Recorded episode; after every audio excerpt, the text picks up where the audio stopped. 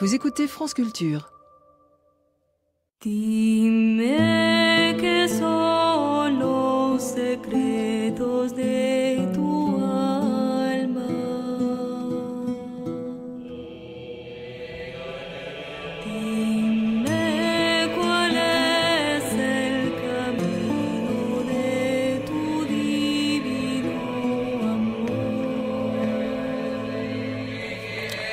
Racines du ciel.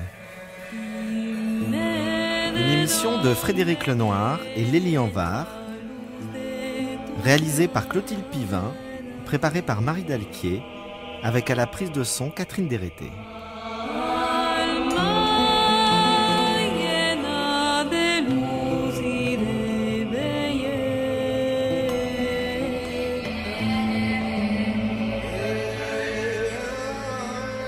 Aujourd'hui, nous recevons Éric Geoffroy pour parler du soufisme.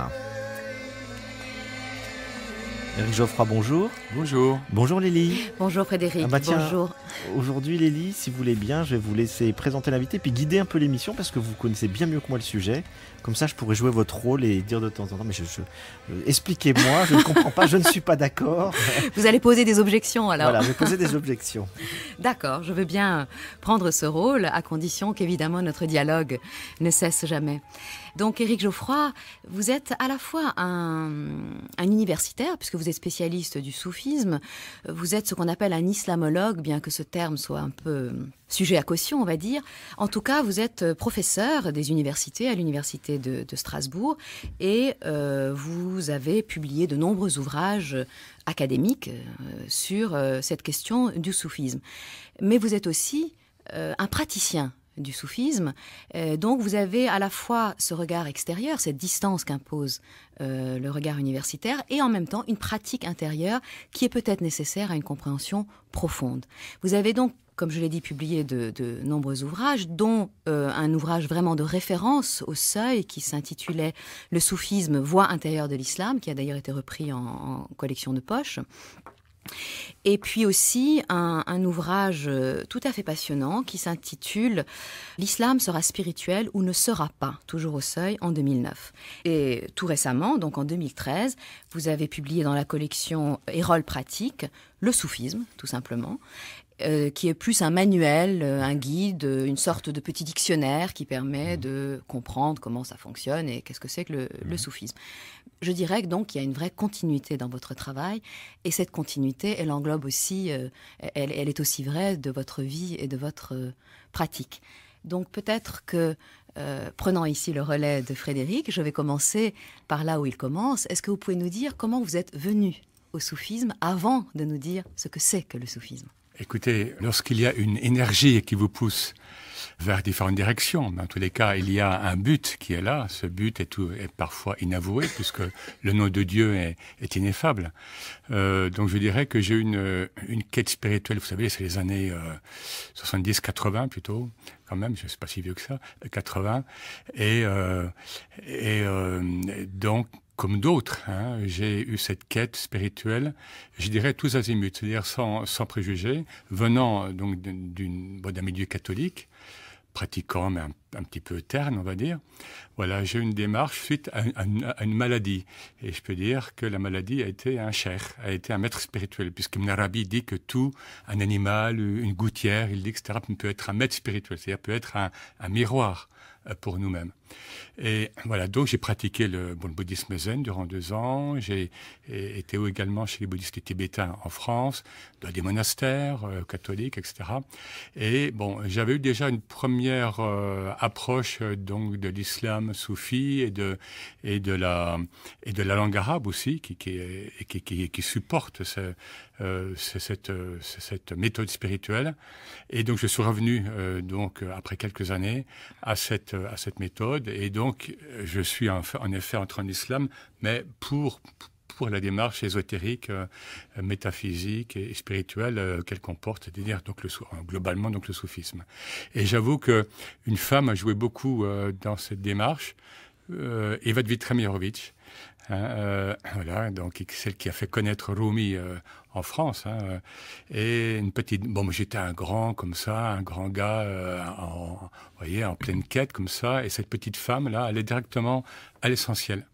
Je l'ai vue quelques fois, euh, mais c'était direct. Hein. il y avait vraiment, elle allait à, l'essentiel. Donc en, quelques minutes, euh, voilà. Donc je, quand on me demande justement qu'est-ce qui vous a amené à, etc., je, pense toujours à elle. Je me suis toujours posé une question. Est-ce que lorsqu'on rentre directement comme ça euh, dans le soufisme, c'est-à-dire dans, la dimension spirituelle, la mystique, est-ce qu'il faut nécessairement se convertir à l'islam? Oui et non. Hein. Bon, là, je réponds, enfin, selon la supralogique soufie et, comme répond en fait arabique, c'est pas oui ou non, c'est oui et non. Hein. C'est-à-dire qu'à la fois le soufisme et cette sagesse, euh, euh, en fait, universelle qui s'incarne dans le corps de l'islam, même si l'islam à l'origine devait avoir moins de corps que les autres religions, puisqu'il a, il, abolit le clergé, euh, les, les, sacrements, etc. Mais il y a eu comme un corps. Hein, et les soufis eux-mêmes ne voulaient pas avoir de corps. Hein, euh, c'est-à-dire ils voulaient être transparents à l'être, mais ils ont été obligés d'avoir un corps historique face à la déviation, je ne sais pas, mais en tous les cas, à l'hypertrophie du droit qui s'est fait jour très vite dans la culture islamique. Donc les soufis ont dû faire le contrepoids. Pour revenir à votre question, euh, euh, bon, je pense que dans, dans, la plupart des ordres, enfin des ordres, enfin des, bah, des confréries soufis, disons euh, actuelles en Occident, euh, les, les, gens qui, qui, ne sont pas musulmans, mais qui ont une démarche authentique, et ça se sent tout de suite, ou bien qui ont une prédisposition, ils sont acceptés jusqu'à un certain point dans les pratiques donc spirituelles. Alors, alors, il y a toujours des, exceptions, mais c'est vrai que pour pratiquer bon, des retraites spirituelles, par exemple, hein, des khalwa, qui, là c'est quand même très intensif que comme pratique, avec du support euh, liés donc à l'islam, hein, c'est-à-dire des noms divins, donc coraniques, et en principe il faut être quand même dans l'économie générale de l'islam. Mais il y a des cas particuliers. Mais vous-même, euh, si on vous pose la question, est-ce qu'on dit est-ce que vous êtes musulman, vous répondriez oui ou non? Ah oui, oui, oui, oui, oui, non, non, là, bien sûr, bien sûr, tout à fait. Bon, moi, je, enfin, je suis entré en islam, bon, pour le soufisme, mais je suis entré en islam. J'avoue que je suis entré en soufisme d'abord. Si je peux me permettre, j'étais au Caire, je faisais un stage d'arabe, justement, pour pouvoir euh, lire les textes soufis en 80 ou bien 84, et puis euh, de, la tombe, enfin, d'un sanctuaire d'une sainte, d'ailleurs, Saïda Nefissa, euh, eh bien, on m'a, on m'a fait entrer en islam, et pour moi, c'est une entrée en soufisme, mais c'était un petit peu pour eux, c'est très naturel, vous savez. C'est bon, quelque chose, c'est euh, euh, restaurer le pacte initial euh, donc établi avec Adam jusqu'au prophète, voilà. Et je me suis retrouvé comme ça, bon, et, là en fait, je, pense que et, le, cher avec lequel j'avais le contact au Caire, qui est un cher très particulier, qui ne parlait pas, en fait, il enseignait par des gestes et par des, par des supports, mais très, très, très, très bizarres. Euh, bon, il y en a comme ça. eh bien, je, comment dire, je, je, crois que je suis vraiment entré en soufisme. Il a fallu que je rentre en France euh, chez moi, euh, enfin chez moi, dans ma culture, pour faire le point. Hein, C'est-à-dire qu'on vous pose la question voilà. que je viens de vous poser. Voilà, voilà, tout à fait. Et là, réellement, je suis entré, euh, oui, en islam. Enfin bon, pour moi, l'islam, ça fait l'universel, comme toute religion doit amener vers l'universel. Hein, euh, ben, oui, c'est Goethe qui disait, euh, en, parlant du poète Hafez, il disait euh, Entre nous, l'islam n'est pas un obstacle, puisque si islam veut dire se soumettre à Dieu, nous naissons et nous mourrons tous eh dans l'islam. C'est quand même Goethe qui parle. Goethe, et, et, donc, ça nous, souvent on a eu quand même des invités qui nous parlent du, bouddhisme, du christianisme, enfin de, toutes sortes de, traditions religieuses différentes et qui en viennent toujours à cela. C'est-à-dire qu'il y a d'une part évidemment l'appartenance euh, historique, rituelle, et de l'autre finalement toute personne qui est dans une démarche spirituelle est quelque part soufie, bouddhiste, euh, chrétienne, euh, juive, et, et il porte. Et c'est une des choses d'ailleurs qu'on retrouve de manière très forte chez Ibn Arabi, si je ne me trompe c'est-à-dire cette assimilation de la totalité du message divin à travers les différentes figures. Oh, c'est incroyable. Il a des paroles d'une force. On est vers l'an 1200. Donc il est à ce moment-là, donc il est en Syrie, hein, enfin de, euh, la grande Syrie, avec, les croisés qui sont, qui sont donc à côté. Et il dit ne limite pas ton horizon à ton ego et à ta croyance. Hein, euh, euh, sinon, tu, perdrais l'essentiel. Hein, chaque religion comporte une part de vérité. Hein, et donc il faut, il faut synthétiser en soi, sans, syncrétisme évidemment, mais il faut avoir cette, vision donc d'un processus toujours continu, permanent de la révélation.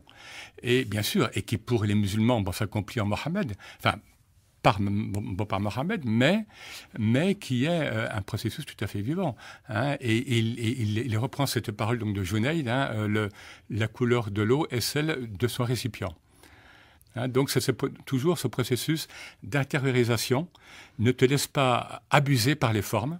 Les formes, euh, donc, y compris et donc islamiques, voient à travers. Donc, à ce niveau-là, et pour, et pour Ibn Arabi, toujours, la charia, hein, cette fameuse charia, et qui veut pas lire la loi d'ailleurs en arabe, la, charia veut dire le chemin qui mène à la source d'eau vive. Eh bien, cette charia, c'est la réalité divine pour lui. C'est une seule même chose. Hein, c'est-à-dire, il n'y a pas, il n'y a pas une distanciation en fait à, opérer, si, si ce n'est qu'elle opérer dans notre tête et, dans notre mental. Mais la charia, c'est quoi? C'est respirer, c'est vivre donc dans l'intérieur. Les piliers de l'islam, c'est quoi jeûner? Est-ce que c'est simplement donc se priver de nourriture de telle heure à telle heure, etc. C'est quoi le pèlerinage? Si on ne s'il n'y a pas une, un commentaire euh, ésotérique, il faut le dire, donc des rites du pèlerinage, on se dit mais pourquoi on fait ça à tel moment et ça à tel moment voilà, et etc., Et surtout le premier pilier, c'est-à-dire la profession de foi. C'est quoi l'unicité divine? Un, grand savant, mais qui était donc soufi, mais aussi un savant, en tout cas euh, Zakaria al-Ansari, donc de la fin de l'époque mamelouk, nous dit, et c'est un grand juriste aussi, il nous dit, il faut passer, bon là je dis en, arabe, il faut passer du ilm et tawhid, donc d'une science extérieure de l'unicité divine, au hal et tawhid, à l'état intérieur du tawhid. De, de l'unicité divine, donc. De l'unité divine. Voilà. Donc, c'est. Euh, oui, ce que je veux dire, c'est que finalement, cette séparation entre exotérisme et ésotérisme, et qui pourtant est, très présente en islam, hein, enfin, dans, euh, dans le vécu, c'est une illusion, de plus. Hein, euh, bon, tout est là en nous. Simplement, bon, ben, bon, ça dépend en fait du degré de conscience donc de chacun. Et c'est pour ça qu'on a des témoignages très très beaux. Je me rappelle bon, dans les sources hein, que, j'ai lues, de grands cadis, de, de, de, de mouftis, etc qui découvre la voie spirituelle euh, tardivement. Et il regrette, il dit, mais, j'ai passé ma vie à, à, à, à, fait, à faire le potage, hein, vous voyez, donc à prendre le, le, droit ceci, la, théologie cela, et les arguments pour et contre. Et voilà qu'il y a cette voie spirituelle qui, qui, qui, qui, qui est là, hein, qui est transparente et qui nous rend en fait à nous-mêmes hein, et qui nous libère. Quoi. Et donc il y a des témoignages comme ça. Bon, c'est ce qu'on, bon, ce qu'a vécu Razeli, c'est ce qu'a vécu Rumi, c'est ce qu'a vécu hein, cette, cette ouverture. Oui, peut-être euh, deux mots justement sur Razali. Euh, expliquez-nous qui il était et en quoi, justement, c'est ça qu'il a vécu. C'est vrai qu'on pense immédiatement à lui quand vous pensez au fait que, quand vous parliez du fait que il y a des gens qui passent toute une vie, la moitié de leur vie à étudier le, la théologie et d'un coup ils découvrent que. Ben, Razali est, il très, est emblématique. Oui, alors euh, Razali est vraiment le prototype, enfin, l'archétype ou le prototype du, du, du savant soufi et qui va être un profil donc continu et jusqu'à nos jours. Euh, c'est-à-dire des grands, bon, les grands mouftis, etc., qui, vont être également soufis.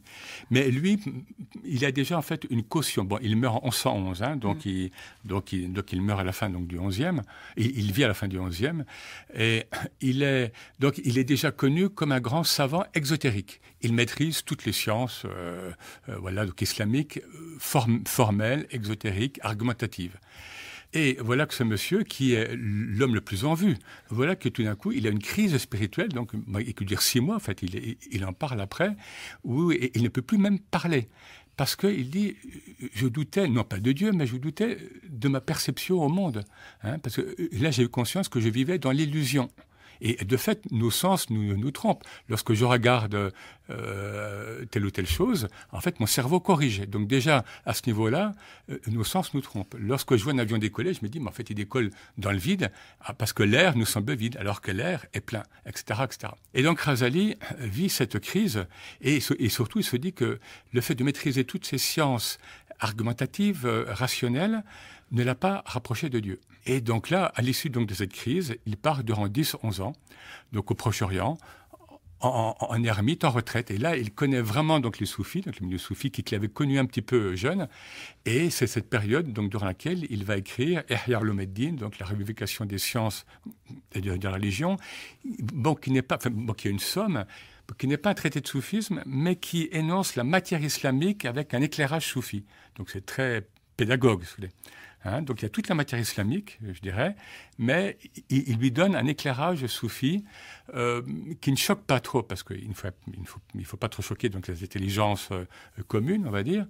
Euh, mais il, réussit donc à, à, donner cette touche et ce hein, ce goût. Hein. L'islam n'est pas uniquement des normes, des connaissances formelles extérieures, non, c'est avant tout une gustation. Et ça, c'est l'épistémologie soufie. Hein, euh, et cette gustation, elle passe traditionnellement euh, dans le soufisme par deux moyens qui sont vraiment euh, épistémologiques, on peut le dire.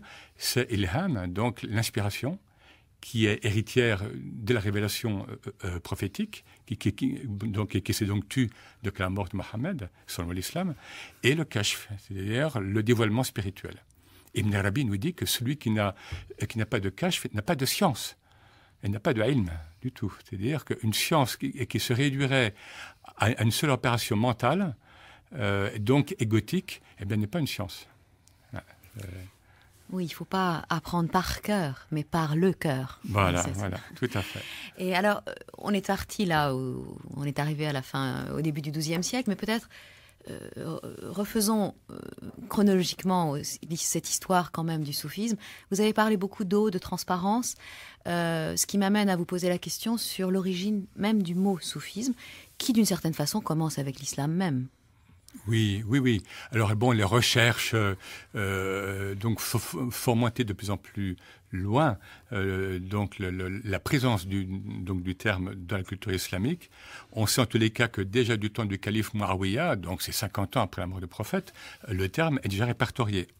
Et certains vont jusqu'à dire qu'il est déjà présent du temps du prophète. Bon, mais en tous les cas, euh, comme disait donc un, cher iranien connu du XIe siècle, le soufisme était à l'époque du prophète une réalité sans nom. Il est maintenant, alors maintenant euh, au dixième, au vingtième, au je sais pas, il est maintenant un nom sans, sans réalité. Bon, ça, c'est un, un processus hyperbolique pour, euh, pour stimuler les disciples, leur dire, écoutez, voilà. Donc, ça veut dire quand même que fondamentalement, du vivant du prophète, l'islam, et Ibn Khaldoun, qui est lui un grand rationaliste, ou bien un grand rationnel, le dit. Hein, donc, l'islam était vécu que comme un tout. Hein, donc il y avait bien sûr l'aspect spirituel avant tout, puisque une religion euh, sans message spirituel n'est pas une religion, c'est une, idéologie. Hein. Et, donc l'aspect ésotérique, spirituel, était vécu avec, avec l'aspect éthique, avec l'aspect euh, donc quotidien, etc. Hein, donc euh, euh, et donc du coup le terme émerge en effet et comme je disais donc là je citais Chibli, hein, Chibli qui est un être très très paradoxal donc l'école de Bagdad donc l'école de soufisme et le, et, le mot soufisme vient de cette école donc à Bagdad à partir de la fin du 9e siècle et puis 10e siècle on a donc le terme tasawwuf qui, qui, qui énonce le fait d'être soufi hein, et, qui émerge. Et donc Chibli nous dit, euh, donc ce que je disais, ce que je disais un petit peu avant, euh, voilà, euh, que les soufis n'auraient pas dû avoir de dénomination, ils, ils auraient dû être transparents. Alors, ce, terme, il a plusieurs étymologies possibles. D'un point de vue étymologique et puis linguistique, il y en a deux qui sont plausibles, disons. Hein. C'est souf, donc la laine, puisque les ascètes qui soient d'ailleurs chrétiens, hein, au Proche-Orient ancien, ou, bien musulmans ou, juifs, euh, donc ascètes, ermites, etc., par signe d'abandon du monde, eh bien revêtaient une bure de laine rapiécée qui va être appelée après el moraka, dans le soufisme déjà un peu plus constitué. Et voilà, donc euh, c'est celui qui porte la laine par signe de pauvreté. Mais l'exception, la, enfin, que je que, je reçois et qui est plus spirituelle, disons, plus immédiatement spirituelle, c'est bien sûr Safa. Soufi ou vie Soufia, c'est celui qui qui se purifie ou qui était purifié. Donc c'est l'idée de pureté euh, et de fait la voie spirituelle euh, à ses débuts en, en, soufisme, mais, bon, mais toujours, c'est une purification, c'est un dépouillement, et tajrid. Hein, Abu Yazid Bistami, un des premiers grands soufis d'Asie centrale, disait Je me suis desquamé de, donc de moi-même comme le serpent donc se desquame de, de, de sa peau. Oui. Donc il y, a, il y a tout un processus initiatique, rapide, lent, ou bien les deux à la fois, hein, qui, euh, qui, euh, bon, qui fait qu'il y a un travail sur le sur le bon sur soi parce que on, euh, logiquement on ne peut pas prétendre se rapprocher de la lumière divine sans, sans ôter au moins un peu de ténèbres euh, euh, égotiques. Mais ça, c'est bien sûr propre à toutes les démarches euh, spirituelles. Et- justement, c'est une question que je me, je me posais. Euh, donc, le, le soufisme naît dans la religion et la culture musulmane dès- presque dès l'origine. oui. Mais est-ce qu'il est influencé, en tant que courant mystique, spirituel, ésotérique, influencé par d'autres euh, traditions spirituelles qui, ont précédé l'islam Notamment, vous avez parlé des ascètes chrétiens. Est-ce qu'il y avait une, est-ce que le soufisme a, pu exister dès le début aussi parce qu'il y avait ces influences extérieures?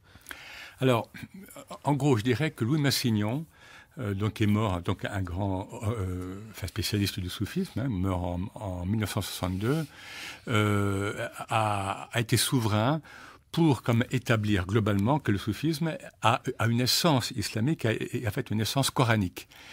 Ce qui ne veut pas dire pour autant que, enfin, ce qui n'empêche que, en effet, le soufisme n'a pas été influencé par, par, bon, l'ascétisme proche-oriental, enfin, bon, chrétien proche-oriental, par, euh, par la gnose euh, gréco-alexandrine, par, par le judaïsme, enfin, bon, par la Kabbale. Alors, mais certes, mais euh, en échange, en échange, le soufisme a aussi influencé. Donc là, on a plusieurs hypothèses, ou bien, euh, enfin, tantôt donc, euh, euh, bon, qui semblent bon, très réalistes, ou bien d'autres qui sont plus farfelus. Mais je veux dire par là que ce n'est pas, ça, ne peut pas constituer, je dirais, le fond du soufisme et, et, et la cause hein, donc d'épanouissement du soufisme. Mais moi, je, bon, je me rappelle lors de conférences, parfois, les, bon, des gens qui me disent, mais écoutez, on ne comprend pas comment des êtres comme Rumi et Ibn Arabi se sont abaissés, ils me disaient, à aller dans le Coran, prendre leur spiritualité, euh, alors que ce sont des êtres universels. Je lui dis, mais est-ce que, vous connaissez le Coran réellement, Et expliqué par Ibn Arabi, ou bien par Rumi.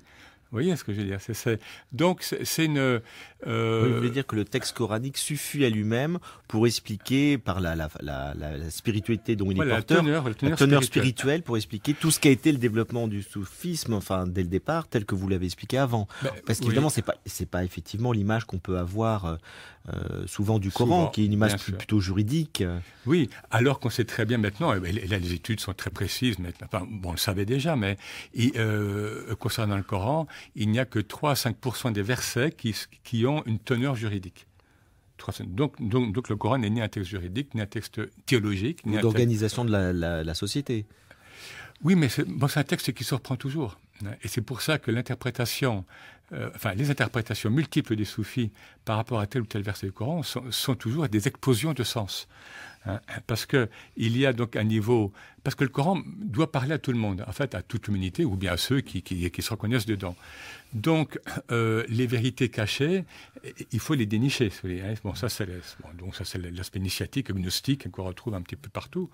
Mais c'est très fort, évidemment, à, à partir du texte coranique, où il y a certes des versets à teneur ésotérique, hein, c'est-à-dire bon, qui sont clairement donc euh, initiatiques, ésotériques, mais c'est pas la majorité, bien sûr. Mais dans les versets, je dirais même de type normatif, le soufi, au, au sens générique, va trouver bon, des sens, hein, des sens, euh, euh, des, des- Oui, des sens symboliques, spirituels, etc. Oui, oui, comme, oui. comme dans la lecture de la Bible d'ailleurs. Bien hein. sûr. Il y a toujours Bien plusieurs sûr. niveaux de lecture euh, qu'on peut faire un niveau littéral, un niveau symbolique, un niveau. Tout à fait. Oui, d'ailleurs, euh, même à l'intérieur du niveau symbolique, il y a différents niveaux. C'est-à-dire que ce qui est intéressant, Oui. c'est que c'est les, les grands, euh, disons les, grands écrivains du soufisme, parce qu'il y a évidemment beaucoup de soufis qui n'ont pas écrit, mais je parle des très grands poètes et des gens Ouais. quand même d'Arabie, ils montrent bien qu'en fait, c'est un sens qui est sans cesse en train de se renouveler. Euh, J'ai en tête Oui. ce que Shams dit à Rumi, donc le maître de Shams dit à il lui dit si, si, si tu crois qu'un jour tu as trouvé la signification, sache que euh, ce que tu as trouvé est faux. C'est-à-dire c'est un processus qui est, qui est sans fin et c'est peut-être très particulier au soufisme ça.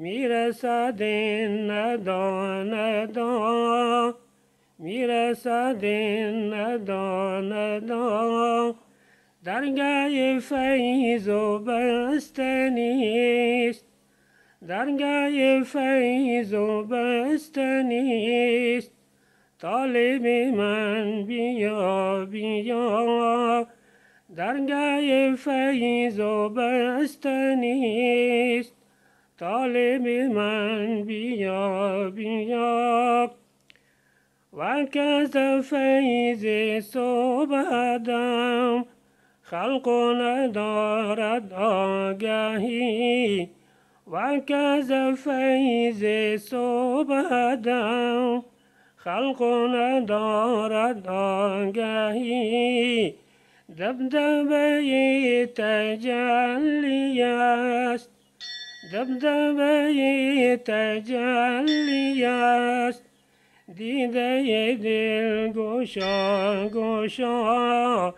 êtes sur France Culture dans l'émission Les Racines du Ciel. En compagnie euh, d'Éric Geoffroy, nous parlons du soufisme. Je rappelle son dernier livre, Le soufisme, euh, aux éditions Erol. Oui, alors nous avons parlé de l'interaction du soufisme et de l'islam, c'est-à-dire du fait que le soufisme est vraiment c'est de l'islam, tout simplement. C'est même pas que ça vient de l'islam, c'est que c'est de l'islam.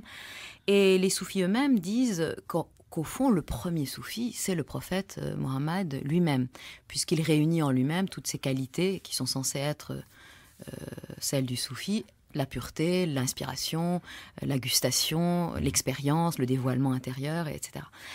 Et vous nous avez apporté une traduction que vous avez faite d'un poème du Cheikh Alaoui. Vous allez nous dire tout à l'heure qui est donc euh, ce Cheikh Alaoui. C'est un texte sur la lumière mohammedienne. Et ça nous permet de voir comment le soufisme ne transcende pas que le texte coranique, mais aussi l'histoire même de la euh, pour, pour, pour faire entrer le personnage même de Mohammed non plus dans l'histoire mais dans ce qu'on appelle la métahistoire c'est-à-dire mhm. qu'il devient une sorte de manifestation de la lumière divine.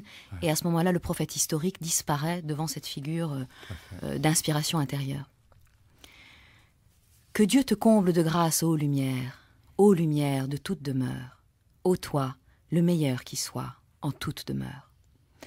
Ô envoyé de Dieu, tu es, tu es la lumière ayant pris forme, lumière sur lumière tu es venu, par elle le Coran est descendu. Niche, lumière, huile et clarté, en toute harmonie, tu es venu. Le cosmos ne s'est révélé que lorsque ta présence l'a embelli. Tu as dit toi-même que ce monde, à partir de toi, avait pris forme. De la sainte présence tu viens, et tu n'as cessé d'y demeurer. Tu étais, avant que ne soit l'univers, certes, tu étais, là où il n'est ni commencement ni fin. Libre et absolu tu étais, puis tu as été magnifié par les entraves du monde contingent. Il n'y a rien, non rien dans l'existence, hormis, je l'atteste, cette lumière, surgie du monde du mystère, elle est descendue des sublimes sphères. Ô envoyé de Dieu, tu es gratifié de la quintessence de toutes les faveurs. Ô envoyé, tu demeures, et dans ton obédience, je demeure. Ah voilà, donc le, thème de la lumière mohammedienne, donc Enwar al-Mohammedi, qui va être théorisé, disons, dans un cadre un peu plus large, qui est donc celui de la réalité mohammedienne, la al-Mohammedia. C'est-à-dire que si le prophète Mohammed est historiquement et donc physiquement le dernier prophète euh, envoyé pour cette humanité, donc toujours selon la perspective islamique, d'un point de vue métaphysique et, donc métahistorique, il est le premier euh, euh, donc prophète euh, issu en effet de la lumière divine. Hein. et cette lumière donc mohammedienne est la première chose existenciée et selon donc certains hadiths Qudsi, donc des propos saints, où, en fait ce n'est pas le Coran, c'est Dieu qui parle en général à la première personne du singulier, sur un ton athémiste euh, souvent, et, donc et, en fait toujours spirituel, et donc où il dit que si sans toi, enfin n'eût été toi Mohammed, euh, je n'aurais pas créé les, les, le, cosmos. Donc Dieu crée le, monde par amour d'une part, bon ça on le trouve ailleurs, mais par amour de cette entité métaphysique mohammedienne. De cette essence en fait. oui oui, voilà. Et, donc le prophète lui-même en parle. Euh, un, compagnon lui, demande quelle est la première chose créée euh, au prophète, et le prophète donc de répondre la lumière de ton prophète. Et il y a d'autres euh, donc d'autres paroles de lui-même en ce sens. et, c'est ce qui fonde c'est ce qui fonde toute la démarche initiatique sunnite au sens radical du terme, c'est-à-dire suivre la du prophète, suivre le modèle mais spirituel du prophète. Là où certains musulmans s'arrêtent à l'imitation formelle, on sait que le prophète aimait la courge, alors bon, bah, il faut mettre la courge parce que voilà.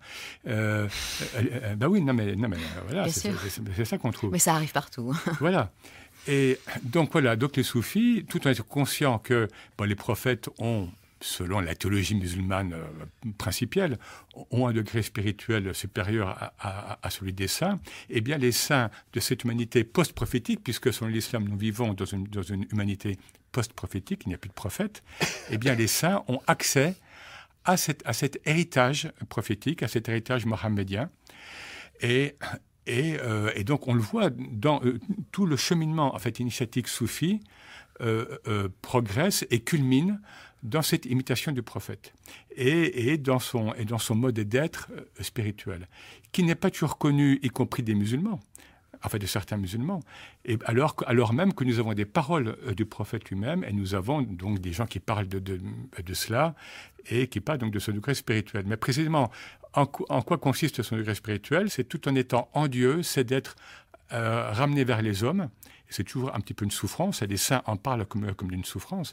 Revenir parmi les hommes pour témoigner et pour être, bon, dans le cas du prophète, donc euh, envoyé de Dieu, donc répandre euh, une, une voix, etc., et, aussi une loi, mais, euh, mais aussi témoigner donc d'un point de vue spirituel. Et on voit très bien que le prophète a, a un enseignement exotérique pour, pour la masse et il a un enseignement ésotérique pour quelques compagnons. Donc il faut bien voir que, que le- le- l'enseignement de l'islam au- autour des maîtres spirituels et a fortiori autour du prophète fonctionne par ondes. hein. Il y a les ondes proches, si vous voulez, et puis après, donc, on s'éloigne. Et euh, parmi les compagnons, qui, bon, qui à la fin étaient des, étaient des milliers, eh bien, certains, bon, voilà, étaient des croyants, mais n'avaient pas cette vocation spirituelle qu'avait Abu Bakr, qu'avait Ali, qu'avait euh, euh, Omar et d'autres. Oui, mais alors, est-ce que vous pensez, vous qui avez écrit un livre qui s'intitule L'islam sera spirituel ou ne sera plus, est-ce que vous pensez que c'est encore vrai? C'est-à-dire euh, euh, que cet enseignement du soufisme euh, est quand même réservé à, euh, à ceux qui peuvent le recevoir? Ou est-ce que vous pensez qu'au contraire, euh, sans cette, euh, cette vie que le soufisme a réussi à, à insuffler dans la communauté musulmane, eh bien l'islam deviendrait une branche morte. Certes, bien sûr. Alors, là, il y a deux choses. Bon, il est clair que, euh, bon, ça c'est le propre donc, de toute religion. Si sa spiritualité ne peut plus respirer, hein, ou ne peut plus euh, euh, euh, nourrir, euh, en fait, les croyants donc, de cette religion, enfin, donc, de telle ou telle religion, celle-ci, euh, elle, se sclérose, mais au sens, presque physique du terme. Lorsqu'on reste à un niveau dogmatique ou bien exotérique, les religions entre elles, elles se heurtent, elles se confrontent. Alors que si on est dans le noyau chaud, je dirais, donc en fusion, qui, est donc celui donc, donc de l'esprit, hein, donc intérieur, donc la, le, fruit intérieur, eh bien, il y a toujours cette vie et qui sans cesse peut justement reproduire les formes. hein, enfin, qui peut, qui peut adapter les formes au temps. Un des ad- adages soufis, hein, donc très connu, c'est que le soufi est le fils de l'instant. Alors, c'est l'instant donc au niveau spirituel, c'est-à-dire qu'il vit ce que Dieu lui donne à vivre comme présence spirituelle. Dieu, Dieu en tant que présence spirituelle, euh, euh, s'impose ou bien s'offre dans tel ou tel contexte. Et donc, Dieu est à vivre dans cet instant. Mais cet adage peut aussi être interprété comme soufi, le fils de son époque. Hein. et de fait, là, là où les sciences formelles, précisément islamiques ou autres, d'ailleurs, euh, sont souvent figées, parce qu'elles sont formelles et parce qu'elles sont mentales, donc elles sont, elles sont mortelles, elles sont même morbides parfois. Alors que la vie de l'esprit, elle, par contre, elle, est toujours euh, immédiate, elle est toujours instantanée. Et euh, ceux qui ont eu l'expérience de, donc de côtoyer tel ou tel maître spirituel, soufi ou, ou autre, j'imagine, euh, le voient. Hein, et ils voient que ces êtres-là sont des êtres d'ailleurs très pragmatiques. Ce sont des gens qui sont très incarnés parce que ben, ils ont charge d'âme, donc ils sont très lucides. Et d'où la souffrance. Et le cher Alaoui en parle aussi parfois donc, dans ses poèmes. Il dit qu'il souffre de voir donc, le niveau donc, des humains en général et de ses disciples aussi parfois, euh, parce qu'il a un degré de conscience, comme tous ces êtres évolués, euh, bon, qui, qui, donc, qui, et cette distanciation, les, enfin, cette, euh, oui, enfin, cette distance, en effet, peut créer à la fois la souffrance et aussi le fameux humour soufi. C'est-à-dire, lorsque je constate euh, ce sur quoi vivent les hommes, quelles sont leurs motivations, euh, en général, homme bien sûr, etc., eh bien, euh, parfois j'en ris. Enfin, le jeu, c'est bon, je parle de, de ces gens-là. Hein, c'est-à-dire, euh, il y a cette, cette degré, ce, degré de conscience hein, qui, est là et, qui s'impose à nous, cette lucidité, extrême lucidité. Encore une fois, avec ces aspects, avec ces aspects donc gays, enfin le gai savoir, hein, un peu nietzschéen comme ça, un peu et très provocateur, presque un peu violent. Un maître spirituel peut être violent parce qu'il casse l'idole hein, qui, est en fait dans, euh, le disciple. Et puis il y a cette, il y a cet aspect donc humour parce que, comme disait un cher, mais tout cela c'est un théâtre divin. Hein, donc on, joue un petit peu la maya hindoue, c'est-à-dire il y a un jeu divin, même si le Coran nous dit qu'il n'a pas créé les cieux, la terre euh, en, vain, c'est-à-dire et, pour jouer, certes, mais en même temps il y a euh, chacun, chaque créature, humain mais autre aussi, joue ce qu'il a joué, en fait ici-bas. سبحان من خلق الخلق بحكمته. سبحان من خلق الخلق بحكمته. وصورهم وسط الحشا بقدرته. سبحان من مكون الأكوان.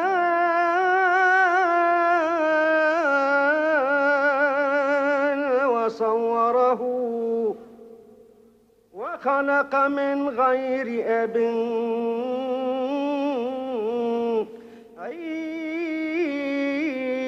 عيسى وسط حشاي أمه؟ سبحان اللي صور وانشاه في بطن أمه بنت باكر فتاه ما يدري حديناه باباه غير الله الواحد الدايم على ابني مريم سلام الله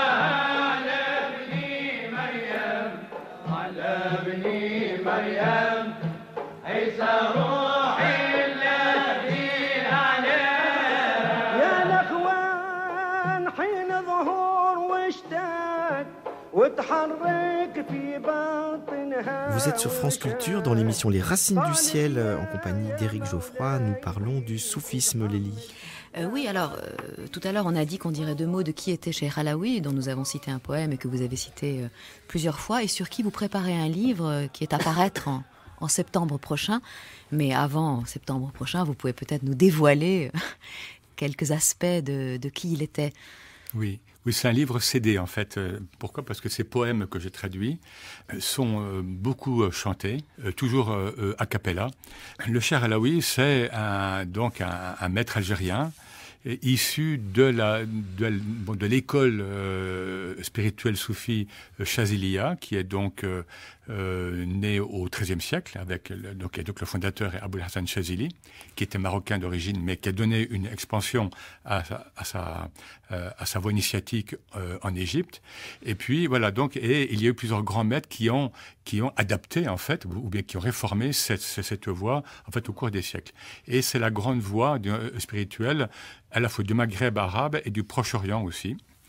Donc le Alaoui va être un, rénovateur, donc il est appelé souvent El, Mujaddid, c'est-à-dire le, le rénovateur pour tel siècle de la spiritualité, donc de l'islam.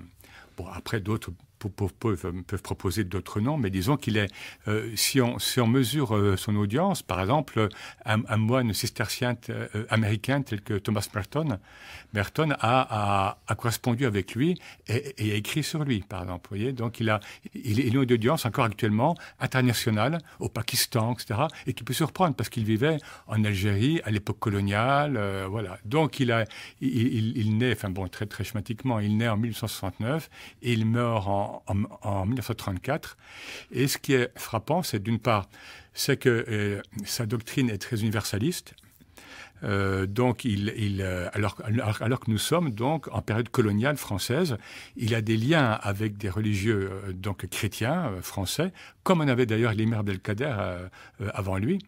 Et il, et par exemple, on sait qu'il qu'il apprécie Bergson, par exemple. Vous voyez, donc il a dans sa zawiya donc de, de Mostaganem, il a accès à une culture, je dirais aussi, y compris donc européenne. Et ce qui est alors frappant, c'est que justement les Européens qui, viennent le voir, parce qu'ils sont nombreux notamment donc en, Algérie à cette époque, ils sont tous frappés par son apparence christique. Alors là, un, une parenthèse euh, doctrinale, dans le soufisme, et Ibn Arabi en parle beaucoup, un saint, un saint musulman hérite ou, ou peut hériter d'un prophète du passé, mais toujours en passant par la personnalité spirituelle donc synthétisante du prophète Mohammed qui synthétise tous les types euh, prophétiques antérieurs. Donc, dans le soufisme, un saint peut être identifié, je dirais presque, comme étant christique, moïsiaque, abrahamique, avec certaines caractéristiques, mais bien sûr en étant héritier, donc euh, en fait mohammedien. Mais ce qui est intéressant précisément, c'est que cette tarika, cette voie initiatique, a eu un rayonnement très tôt, dès les années 1920, vers l'Europe. Et le, et le, successeur actuel, enfin le successeur donc, donc principal hein, donc de cette confrérie, parce qu'il y a plusieurs branches, comme ça se passe toujours avec les confréries, donc à la mort d'un cher, il y a toujours bon, l'une ou l'autre scission, ça c'est.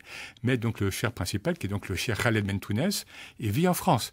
Voilà, donc c'est une confrérie qui, qui, a donc vocation à être, euh, euh, bon, elle a, elle a une vocation à pratiquer le dialogue, notamment islamo-chrétien, enfin un dialogue, je veux dire, plus qu'un dialogue formel, hein, et puis à témoigner donc de cette présence de soufisme en Occident.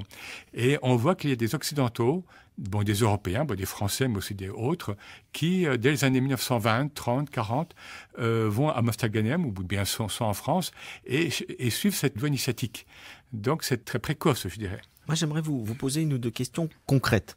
Et je voudrais savoir, euh, est-ce, quels sont des, des exercices concrets des, que font les soufis? Est-ce qu'ils méditent euh, mm -hmm. Est-ce qu'ils chantent? Enfin, Quelles sont les, les, choses qui vous aident à progresser spirituellement? Oui.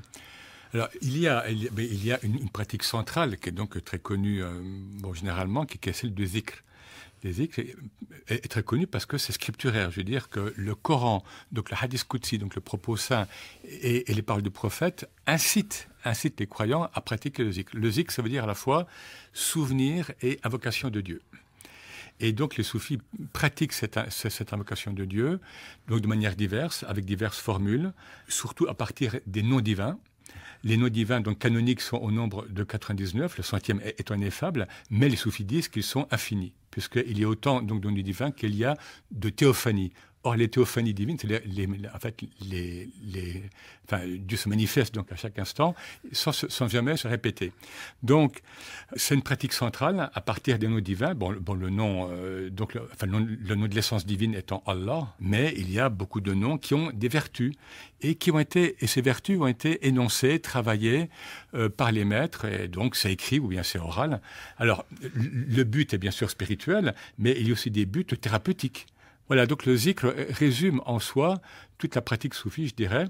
Mais c'est bon, quoi? C'est c'est appeler en soi la présence divine et la présence mohammedienne et la présence des saints, etc., pour qu'ils nous investissent et, et, bien sûr pour que à, à ce moment-là je, je me dépouille de mes attributs égotiques et là on rejoint un peu le bouddhisme c'est-à-dire que je vois que mes agrégats enfin c'est-à-dire que mon moi que, que, je crois donc très constitué et très cohérent n'est qu'une suite donc d'agrégats. Et le soufisme en fait il ne dit pas autre chose. Donc il y a un lâcher prise de ces pulsions de ces illusions. De l'illusion de, de l'ego quoi finalement. Voilà voilà. Mais alors euh, on a vu que dans le bouddhisme, ce, ce, cette prise de conscience, cette connaissance que l'ego n'est qu'une illusion, euh, vient beaucoup du silence. En fait, c'est à travers la méditation aussi silencieuse qu'on découvre ça. Est-ce qu'il y a l'équivalent dans, dans le soufisme ou c'est plutôt par la prière en tant que relation avec Dieu que cette prise de conscience se fait? Alors, parfois, les soufismes définissent leur discipline comme étant la science du silence. Voyez Ceci dit, alors il y a même de les formes de zikr, enfin donc d'invocation. Certaines confréries pratiquent ça de manière silencieuse et d'autres donc euh, à voix haute. Mais c'est toujours le silence intérieur qui en fait est recherché. Simplement, lorsqu'il faut témoigner, lorsqu'il faut être présent, lorsqu'il faut parler, eh bien, à ce moment-là, euh, voilà, il faut, il faut activer les organes même extérieurs. Vous voyez ce que je veux dire Bien sûr, il y a un adage soufi euh, très, très beau, je trouve, qui dit que finalement, la pratique, et surtout dans notre monde, et surtout en ville, c'est la khalwa fil c'est-à-dire c'est la retraite spirituelle, donc la retraite intérieure au milieu de la foule. Donc, si je suis à Paris, par exemple, euh, eh bien, je dois en même temps trouver mon axe intérieur, puisque, en, fait, en islam, il n'y a pas de temple. Le temple est, toute la terre, euh, comme disait le prophète. Et donc, euh, mon axe intérieur, celui de l'unicité divine, me permet d'être à l'aise au niveau spirituel, s'entend, partout.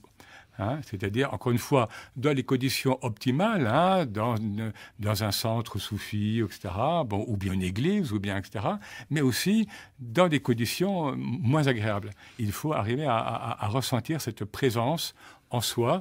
Et alors, bon, et, les, soufis ont, des paroles un peu dures des fois, et, qui brûlent tous ces attributs, en fait, euh, égotiques. Donc, la voix peut être à la fois douce, Hein, bon, donc une voie de miséricorde, hein, bon, parce que le Dieu d'islam donc qui se définit comme étant pure miséricorde, et en même temps, bien sûr, la voix soufiste, une voix, c'est euh, la, on la compare à, la lame du rasoir, hein, c'est-à-dire que, comme toute voie initiatique, c'est une voie difficile, c'est pour ça que Razali lui-même et d'autres disent qu'il faut un maître spirituel qui a cette expérience et qui vous évite enfin, de faire trop d'écueils. Et le rattachement en fait aux confréries, Hein, parce que donc il y a une chaîne, une, chaîne initiatique qui relie le disciple à un maître vivant, et ce maître vivant a été lui-même initié et donc désigné par un maître donc défunt, et remonte ainsi enfin, euh, exactement comme les bouddhistes. Hein, bien sûr. Bien sûr. Et, et, dans la pratique quotidienne, je veux dire, au-delà de, ce, de ces temps de, de, de, qui peuvent effectivement euh, survenir à, tout instant, quelles sont les pratiques euh, soufis, qui, je veux dire, de la vie en société avec les autres Quelles sont les prescriptions de vie quotidienne euh, quand on est un soufi euh, ben, Là, je citerai un, un, maître contemporain qui, bon, qui dit que euh, ce qu'Ibn Arabi appelle l'insan el-kamil, c'est-à-dire l'être humain, bon, c'est pas l'homme, l'homme mal, hein, c'est l'être humain accompli. C'est pas celui qui est dans des hautes sphères, vous voyez, enfin d'une bulle comme ça, enfin très très éthérée. Non, c'est ce que je disais un petit peu avant d'ailleurs. C'est l'être humain qui donne son haq, son droit à tous les niveaux de l'être et à tous les niveaux de l'être chez l'autre et aussi en lui-même. Donc il ne néglige rien et il se déplace et il vit au même moment, je dirais, ici et maintenant, tous les niveaux, hein, ça c'est l'idéal bien sûr, du plus métaphysique au plus physique. Et d'ailleurs, en islam, vous savez qu'il n'y a pas de scission entre l'esprit et, la matière, entre l'esprit et la chair. Et ça, on le voit donc à travers l'éthique islamique, mais les spirituels le vivent également, donc, d'un point de vue en fait, très initiatique. C'est-à-dire, ce que j'ai pu réaliser euh, donc d'un point de vue spirituel n'a aucune valeur si ça ne sert pas l'humain. Et c'est ainsi que beaucoup de confrères, enfin de, milieux soufis, on va dire, enfin de groupes soufis, sont investis dans l'écologie. Hein. Ils ont fondé, ils, ont créé même des fondations écologiques hein, euh, au Maghreb ou en, Europe, etc. Dans l'économie. Là, j'ai participé à un colloque, euh, bon, c'est pas uniquement avec des soufis, bien sûr, mais où je parlais de, de soufisme et économie. Le soufi ne néglige pas, enfin, il ne néglige aucun aspect donc du réel parce que euh, Dieu travaille dans le détail, à vrai dire. Et donc, si je néglige donc ces aspects pratiques, apparemment, même mondains, eh bien, je néglige les effets de la présence de Dieu en ce monde. Or, le soufisme ne se veut pas un refus du monde, hein, globalement, schématiquement. Il se veut, je dirais, euh, il, procède à, il, épouse le monde pour mieux le transcender. Mais il épouse le monde pour voir la beauté de Dieu dans celle du monde. Alors, nous, nous, nous n'avons plus que quelques minutes, mais puisque vous avez parlé d'épouser, ça me permet d'aborder une question qui me tenait à cœur, euh, et euh, qui est la question de la femme. Il me semble quand même que le soufisme est peut-être le lieu où euh, on a fait le plus de place à la femme dans la, dans la civilisation de l'islam. Que ce soit par l'accueil des femmes dans, des, dans des conceries, si j'ose dire, que ce soit par euh, au-delà de ça, je dirais même par une sacralisation en fait du, féminin. Et je vous ai apporté un texte assez étonnant en fait d'Ebn Arabi qui est extrait de la Sagesse des prophètes. C'est un des textes que je préfère d'ailleurs d'Ebn Arabi. Je trouve c'est un des plus mhm. euh, forts et, peut-être aussi un des moins compliqués à lire. Euh, donc je le recommande à nos, à nos auditeurs. En tout cas, c'est un texte dans le, très saisissant sur le, le fait que finalement, euh, le fameux Ensan Kamel dont vous avez parlé, donc l'homme parfait, peut-être serait une femme. Lorsque l'homme contemple Dieu dans la femme, sa contemplation porte sur ce qui est passif. S'il le contemple en lui-même, en vue de ce que la femme provient de l'homme, il le contemple en ce qui est actif. Et lorsqu'il le contemple seul, sans la présence d'une forme quelconque issue de lui, sa contemplation correspond à un état de passivité à l'égard de Dieu, sans intermédiaire. Dès lors, sa contemplation de Dieu dans la femme est la plus parfaite, car c'est alors Dieu en tant qu'il est à la fois actif et passif qu'il contemple, tandis que dans la contemplation purement intérieure, il ne le contemple qu'en mode passif. Aussi, le prophète, sur lui la bénédiction et la paix, dut-il aimer les femmes à cause de la parfaite contemplation de Dieu en elles. On ne saurait jamais contempler Dieu directement, en l'absence de tout support sensible ou spirituel, car Dieu, dans son essence absolue, est indépendant des mondes. Or, comme la réalité divine est inabordable sous ce rapport de l'essence, et qu'il n'y a de contemplation que dans une substance, la contemplation de Dieu dans les femmes est la plus intense et la plus parfaite. Et l'union la plus intense dans l'ordre sensible qui sert de support à cette contemplation, l'union la plus intense est donc l'acte conjugal je pense que c'est assez étonnant de se dire que ce texte est un texte de la haute spiritualité euh, islamique. Tout à fait. Mais enfin, il faut comme dire que c'est conforme là encore à, cette éthique euh, euh, islamique qui, encore une fois, bon, qui incarne l'esprit dans la chair, c'est-à-dire l'acte sexuel, pour en parler, est recommandé en islam, dans un cadre légal en principe, mais bon, là aussi, donc nous avons donc le modèle prophétique qui recevait donc le prophète qui recevait la révélation dans les bras de Aïcha. Par exemple, donc Dieu par le prophète, Dieu communique au prophète alors qu'il est dans les bras donc, donc de sa femme. Voyez? Et alors, en effet, donc Ibn Arabi et son disciple à travers le temps, l'émir Abdelkader, vont très loin. Et, moi, je sais que quand j'en parle, ça m'arrive d'en parler ici ou là, ça choque presque les femmes de voir que ces êtres-là donnent une telle force euh, au féminin. Elles sont presque choquées, ça m'a surpris. L'imam Belkader part du Coran hein, pour dire que euh, la femme réalisée, enfin accomplie sur un plan spirituel, est supérieure à l'homme parce qu'elle elle, a l'aspect bien réceptif, hein, donc elle reçoit l'homme, elle reçoit la semence, etc. Mais elle est active sur un plan spirituel, alors que l'homme ne, ne peut être que actif. Hein etc., Donc nous avons tout un... Enfin, il y a beaucoup de doctrines euh, chez, chez et chez Ibn Kader qui montrent à quel point la femme réalisée est finalement est, le prototype euh, euh, humain primordial. Alors c'est sur cette phrase magnifique et cette touche féministe nous devons clore cette émission. et donc je rappelle votre dernier ouvrage, Le Soufisme, qui est un, un guide très pratique, nombreux encadrés aux éditions Erol. Merci beaucoup. Merci à vous.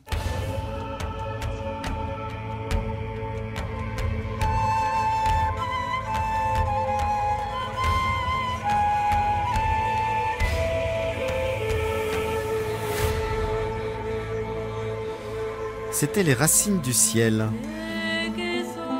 une émission de Frédéric Lenoir et Lélie Anvar. La semaine prochaine, nous recevrons Françoise Bonnardel qui nous parlera du réenchantement de la pensée. Je rappelle que cette émission est podcastable pendant un an et réécoutable pendant mille jours. Excellent dimanche à tous.